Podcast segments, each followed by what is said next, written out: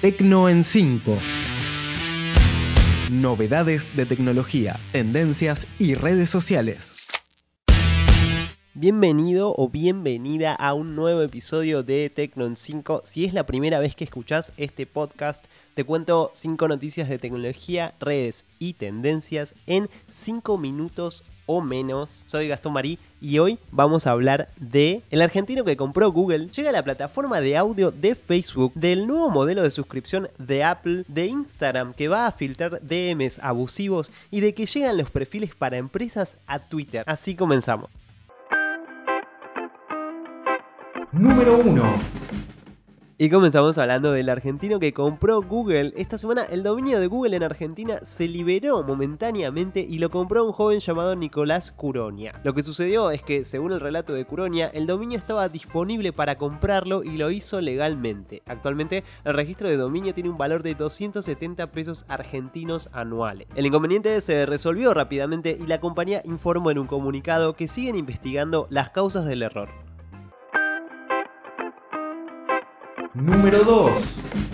Llega la plataforma de audio de Facebook. La red social anunció que en los próximos meses presentará varias funciones de audio en la plataforma. Una de ellas es Live Audio Rooms, la versión de Clubhouse de Facebook, donde los usuarios podrán escuchar y participar en conversaciones de audio en vivo, como también lo pueden hacer en Twitter Spaces. Así también lanzará Soundbites, donde los usuarios podrán crear y compartir clips cortos de audio, así como escuchar podcasts directamente desde Facebook. Podés volver a escuchar este episodio, suscribirte al newsletter y colaborar en tecnoen5.com.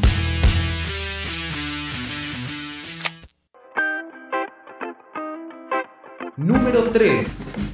Y seguimos hablando de podcast, porque llega el nuevo modelo de suscripción de Apple. La compañía liderada por Tim Cook anunció esta semana un rediseño de su plataforma de podcast y el lanzamiento de un nuevo modelo de suscripción para competir con su principal rival, Spotify. El nuevo sistema permite a estudios y creadores monetizar sus contenidos y el nuevo diseño también incorporará canales donde se presentará el contenido por creadores y productoras de podcast. Con este nuevo modelo, los creadores podrán establecer un precio mensual en la aplicación para ofrecer episodios extra o que no contengan publicidad.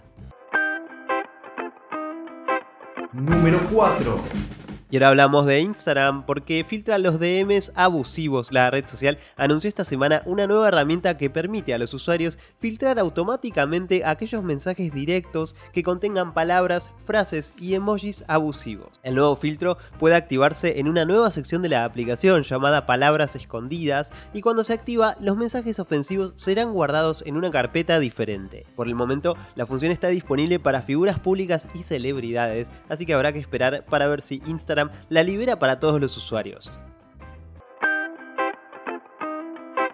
Número 5. Y por último, hablamos de los perfiles para empresas que también llegan a Twitter. Hace algunos meses Twitter había anunciado la creación de los perfiles diferenciados para empresas y ahora los lanzó oficialmente. A diferencia de los perfiles tradicionales, los perfiles de empresa tienen botones que facilitan la comunicación directa con las empresas. Por el momento, la nueva función está disponible para un pequeño grupo de empresas en los Estados Unidos, pero se espera que se amplíe a más cuentas en los próximos meses.